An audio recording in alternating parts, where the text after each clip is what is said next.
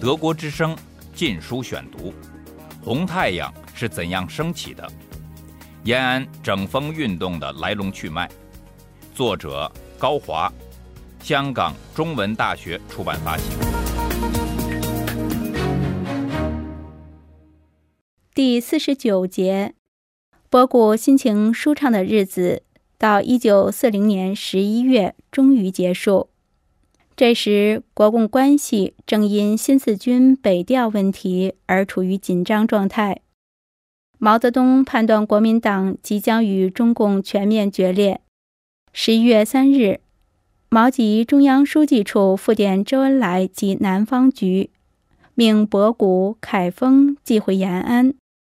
博古返回后，重新回到他原先担任的中央党报委员会主任的工作岗位。一九四一年五月，被责成领导新华社和解放日报。从此，毛泽东将博古牢牢地置于自己的直接控制下。博古与毛打交道多年，早已领略毛那种一招全在手，便把令来行的领导气势。对他而言，忍受毛的权势，虽比王明相对容易一些。但终难气平，所以博古的反应就具有了两重性。一方面，博古自知气力不敌毛泽东，在返回延安后，很快就解除了各种精神武装，心如枯井，任由毛随意摆布；另一方面，博古对苏联的干预还抱有一线希望。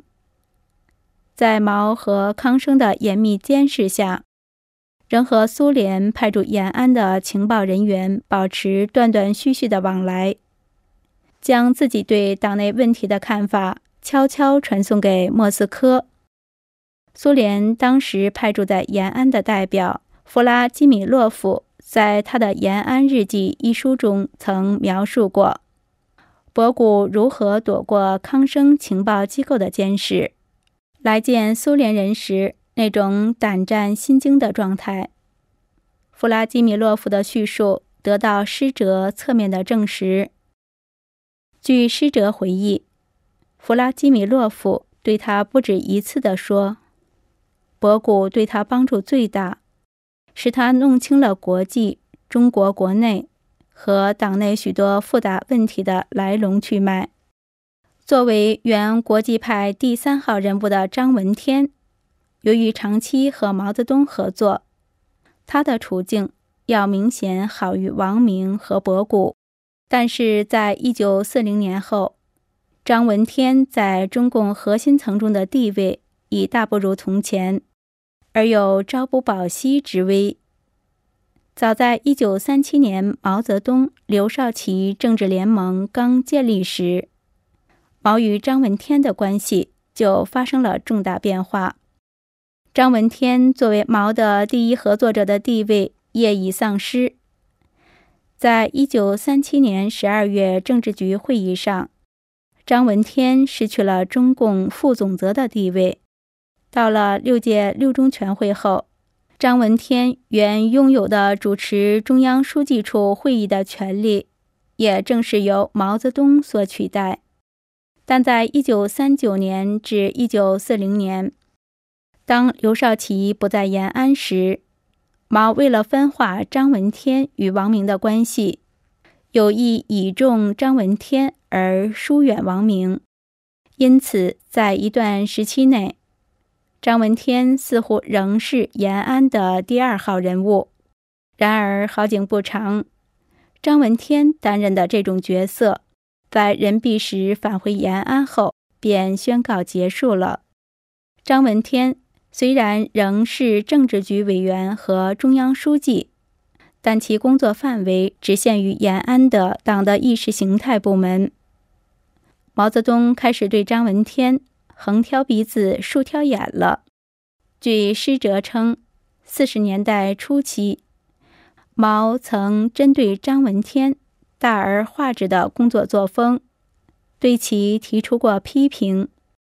一九四零年三月，周恩来从苏联返国，在政治局会议上传达共产国际领导人曼努伊尔斯基对中共领导人的评价。曼氏认为张闻天是中共党内优秀的马克思主义理论家。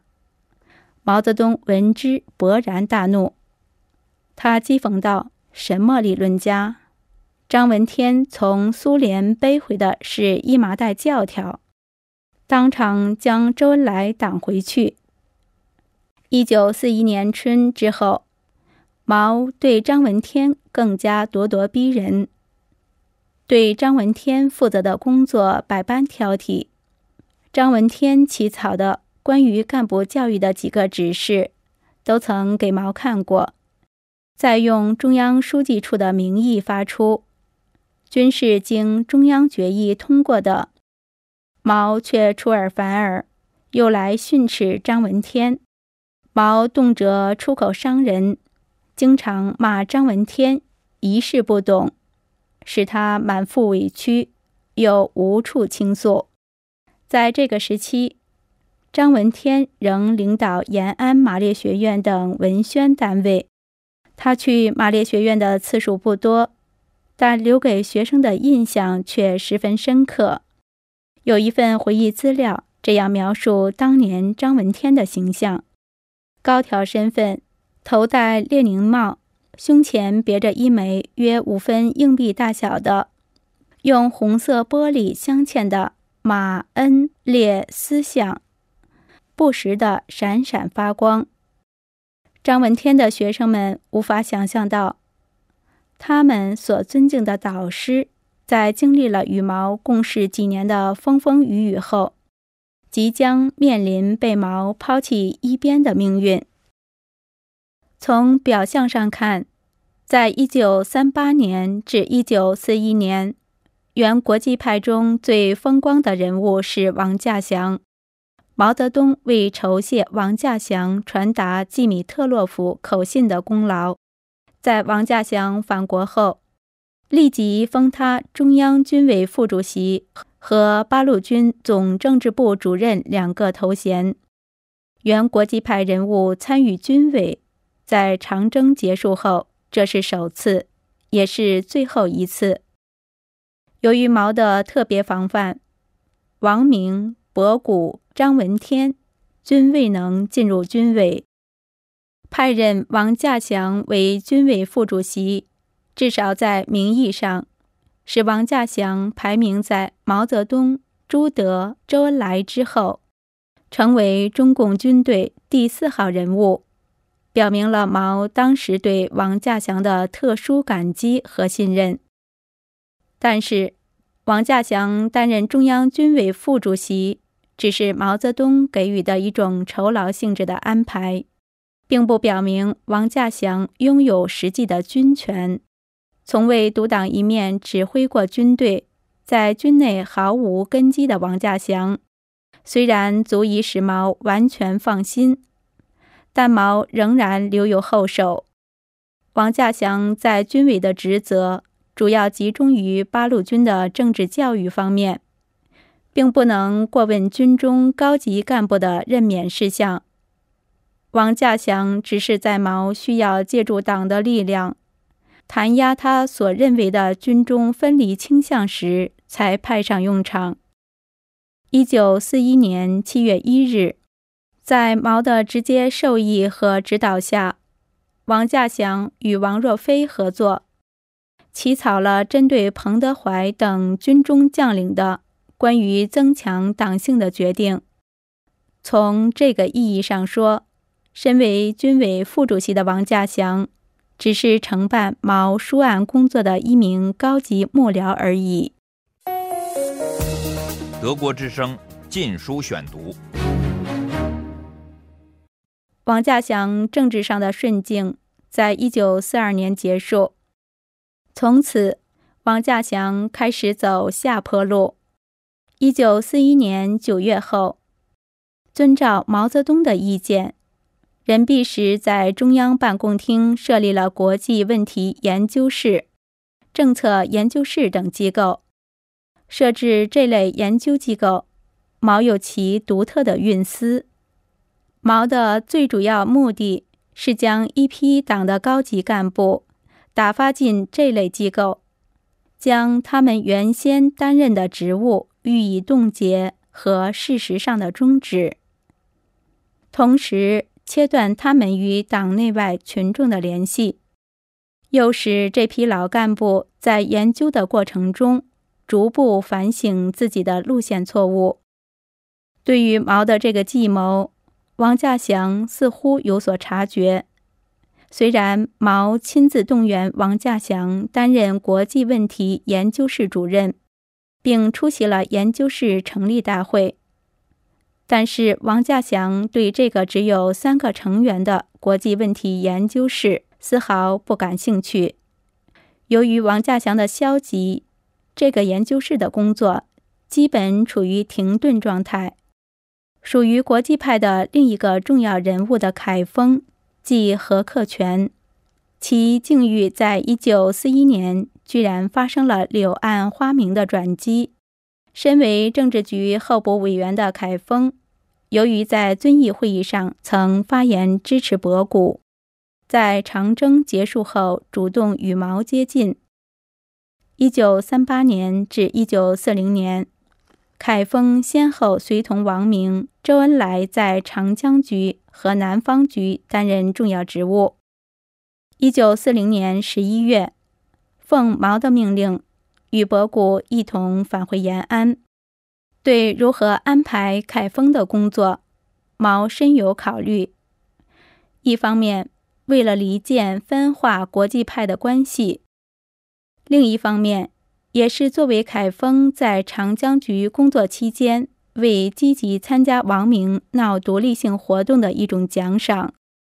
一九四一年底，毛任命凯丰接任张闻天，担任中央宣传部代部长。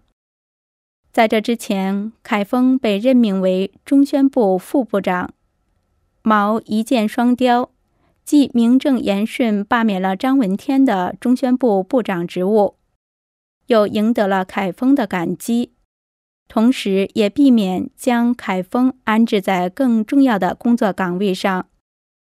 在毛泽东的巨大压力和分化瓦解之下，国际派更加四分五裂、溃不成军。王明等为了保住在党内的地位，不惜互相攻讦。争相向毛讨好。一九四零年十一月二十日，王明在延安共产党人杂志第十二期发表《论马列主义决定策略的几个基本问题》一文。该文在歌颂毛泽东革命策略思想的同时，把批评的矛头指向了博古。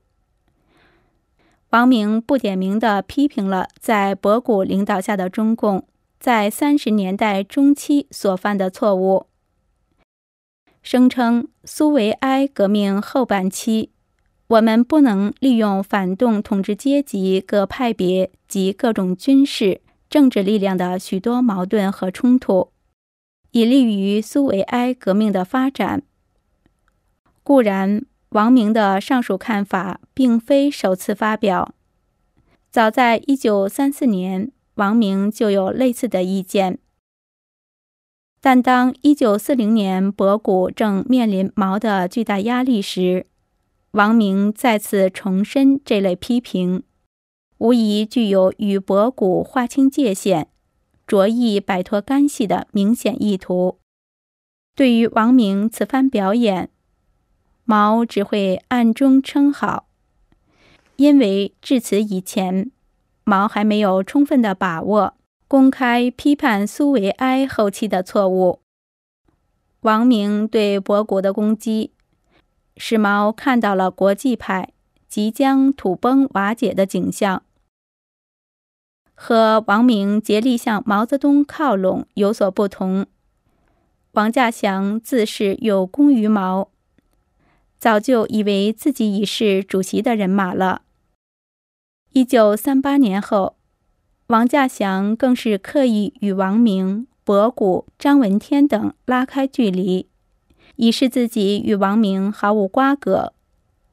王稼祥几乎断绝了与王明等的一切私人来往。王稼祥自莫斯科返回延安后，与毛泽东的故旧、原长沙周南女校校长朱建凡之女、担任中央政治局保健医生的朱仲丽结婚，使与毛的来往又增加了一个渠道。王稼祥并在中国女子大学借调教员等肢节问题上抵制王明的错误，以显示自己立场坚定、爱憎分明。看似淡泊名利、循循有君子风度的张闻天，其实早已和王明、博古分道扬镳。张闻天与博古有夙愿，在瑞金时期的最后阶段。博古曾公开批评过张闻天主持的人民委员会的文牍主义。一九三四年春夏，博古还排挤张闻天，将其派往闽赣几个县巡视，不让张闻天参加最高决策机构的三人团。博张关系早在长征之前就已经出现严重裂痕。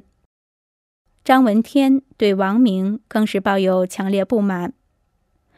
王明返国后，为了打击张闻天，曾散播张闻天在莫斯科中山大学任支部书记期间，其所在支部党员都是托派的流言。这一切都决定了，当毛泽东向王明等发起进攻时，张闻天将只求自保。绝不会助王明、博古一臂之力。在原国际派中，表现出最大团结意愿的只有博古一人。遵义会议后，博古一改过去骄横、咄咄逼人的态度，对所有的同事都表示善意和尊重。随着毛泽东权势的急剧膨胀，博古天真的希望原国际派人马。能重新聚合起来，对毛加以一定的制衡。一九三七年，博古急切地盼望王明能早日返国，以为王明能担负起这个领头的使命。一九三七年九月初，博古作为中共代表前往南京同国民党谈判，在南京期间。他还十分关心打探有关王明在苏联的消息。十月二十一日，博古致电张闻天，告知苏联少共《真理报》即共青团《真理报》刊有王明一论文的消息，要求延安将是否收到王明文章的消息迅速转告他，以便译介。但是王明返国后的表现却令博古失望。